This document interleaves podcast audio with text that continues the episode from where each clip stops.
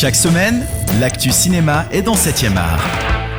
Salut les cinéphiles, bonjour à tous et bienvenue à Locarno, salut Robin. Salut Alex 9ème chronique en direct du festival de films tessinois. Ça fait quelques jours qu'on est sous l'orage, ce qui est un petit peu embêtant pour la Piazza Grande en open air, mais qui ne nous empêche pas de continuer à voir des films dans les salles. Mercredi soir sur la Piazza Grande était projeté The Song of Scorpions, film du réalisateur d'origine indienne Anup Singh, qui nous raconte une histoire de vengeance en plein désert du Rajasthan entre deux amants, Nouran, une chanteuse et guérisseuse, et Adam, un marchand de chameaux qui tombe peu à peu amoureux de la belle. Le jour où Nouran se fait abuser sexuellement, elle trouvera un réconfort moral dans les bras d'Adam qui cache un certain mystère. Au casting, l'acteur indien Irfan Khan et l'actrice iranienne Golshifteh Farhani que nous avons rencontrés et dont l'interview sera disponible ces prochains jours sur cetteradio.ch. Mais parlons du film Robin de Song of Scorpions qui s'est révélé un petit peu ennuyeux pour nous.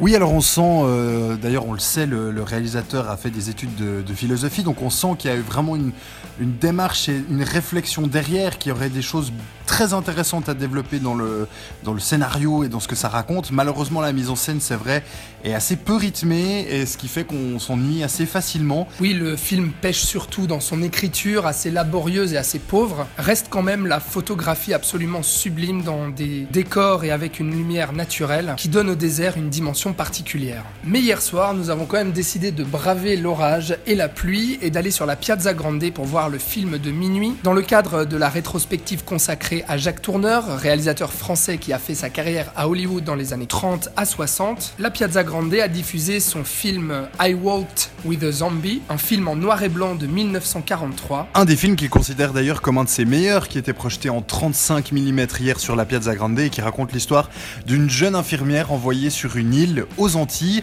et qui va devoir s'occuper de la femme d'un riche homme d'affaires de l'île euh, qui a quelques petits soucis justement dus au titre euh, et on a vécu ça dans des conditions incroyables. Piazza Grande sous la pluie avec euh, des éclairs et de l'orage dans tous les sens, des éclairs qui zébraient le ciel juste au-dessus du, grand écran géant de la Piazza Grande.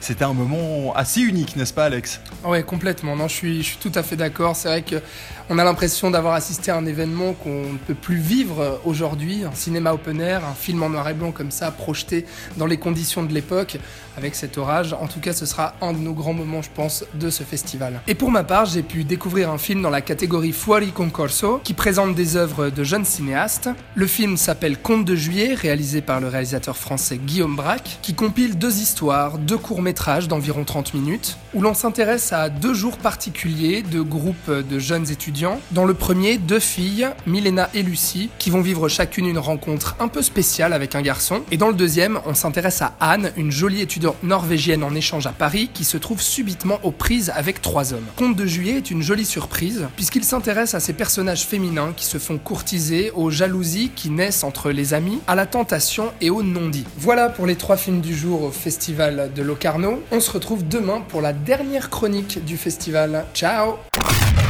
7ème art, toute l'actu cinéma sur cette radio.